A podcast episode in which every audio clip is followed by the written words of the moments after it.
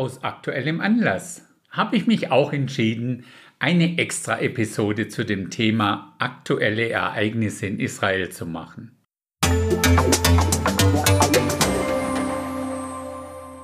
Da die Medien ja ausführlich über die Situation in und um Israel berichten, konzentrieren wir uns wie immer auf die biblische Sichtweise und die Hintergründe dazu. Idealerweise hörst du dir bei Gelegenheit vielleicht mal nochmal die Episode 5 ist es, glaube ich, an mit dem Namen Israel und die Gog und Magog Invasion. Und nein, ich sage nicht, dass das jetzt diese Invasion ist, aber es ist mal wieder ein Riesenschritt in diese Richtung. Es ist für uns einfach interessant zu sehen, wer denn die Staaten sind, die sich da hauptsächlich innerhalb dieses Konfliktes zu Wort melden. Und Überraschung, es sind mal wieder der Iran, Russland und auch der türkische Präsident. Erinnerst du dich an den aktuellen Krieg in der Ukraine? Irgendwie ist der etwas in den Hintergrund gerückt. Dort sehen wir, wie Amerika die Ukraine mit sehr viel Geld unterstützt. Jedoch nach Israel haben die Amerikaner sofort ihren größten und mächtigsten Flugzeugträger geschickt, einfach um zu demonstrieren, dass sie an der Seite von Israel stehen. Das zeigt uns aber auch gleichzeitig die weltweite politische Wichtigkeit dieses Konfliktes dort. Der israelische Premierminister Netanyahu sagte ja bereits, im Nahen Osten wird nach dieser Aktion nichts mehr so sein, wie es vor dem Anschlag war. Ich glaube, dem stimmt die Bibel so zu. Interessanterweise haben israelische Streitkräfte aktuell auch den Flughafen von Damaskus angegriffen und die Landebahn bombardiert. Damaskus ist die Hauptstadt von Syrien und man kann sagen der Hauptumschlagplatz für den Iran und Russland. Beide Nationen haben dort sehr viel Waffen und Munition gelagert für die Hisbollah-Kämpfer gegen Israel.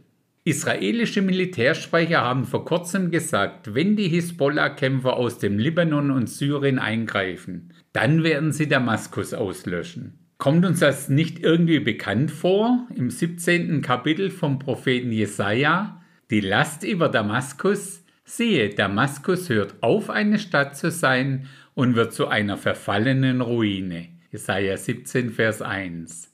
Da es Damaskus ja aktuell noch gibt, liegt diese biblische Aussage noch in der Zukunft und könnte doch schon recht bald in Erfüllung oder Umsetzung gehen. Eine Frage, die sich die Welt stellt und auf die es bis heute keine wirkliche Antwort gibt. Wie konnte so ein für alle überraschender und unerwarteter Überfall überhaupt in dem Ausmaß passieren?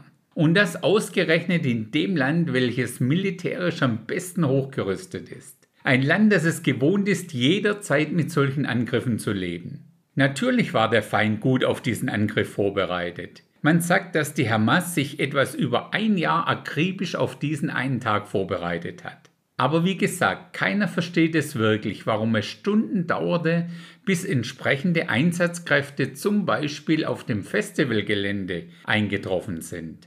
Eine der Ursachen war, dass die Einsatzkräfte erstmal zwei Stunden in die falsche Richtung gegen Norden gefahren sind und dann wieder insgesamt vier Stunden brauchten, um zu diesem Festivalgelände zu kommen. Bei diesem Festival handelt es sich übrigens um eine besondere Rave-Veranstaltung, das sogenannte Supernova Sukkot Open Air Festival. Das war so ein Psytrance-Festival. Das steht für Psychedelik-Trance oder auch Goa-Trance-Musikveranstaltung. Es treten dort Künstler auf mit dem Namen wie Astralprojektion und dergleichen. Ganz unabhängig davon, was man allgemein von so einem Festival hält, sollten wir beachten, dass das Ganze in Israel stattgefunden hat und das nicht an irgendeinem Tag im Jahr, sondern zum Ende des biblischen Sukkot oder auch Laubhüttenfestes. Dieses Fest ist eins von sieben Festen oder Festivals, welche Gott persönlich für sein Volk Israel eingesetzt hat. Und ja, das ist eigentlich ein Fest der Freude und des Feierns. Allerdings zur Gottesehre und nicht als Götzendienst mit einem riesigen Buddha im Hintergrund und all den anderen Dingen, die dort präsent waren.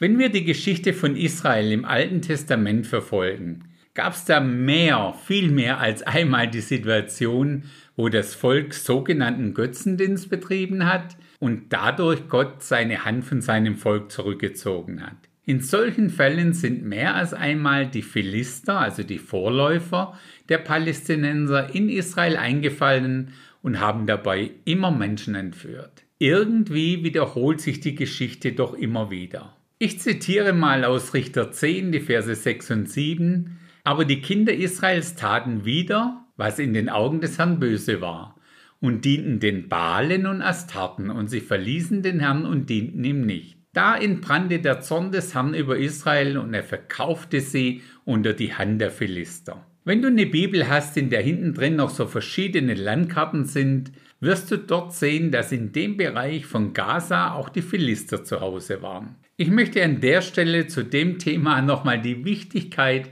von Gottes Festival, dem biblischen Laubhüttenfest, bekräftigen. Dieses Fest wird sogar im sogenannten Millennium, also im tausendjährigen Friedensreich gefeiert. Wir lesen das in Sacharja 14, Vers 16. Und es wird geschehen, dass alle übriggebliebenen aus all den Heidenvölkern, die gegen Jerusalem gezogen sind, Jahr für Jahr heraufkommen werden, um den König, den Herrn der Herrscharen, anzubeten und das Laubhüttenfest zu feiern.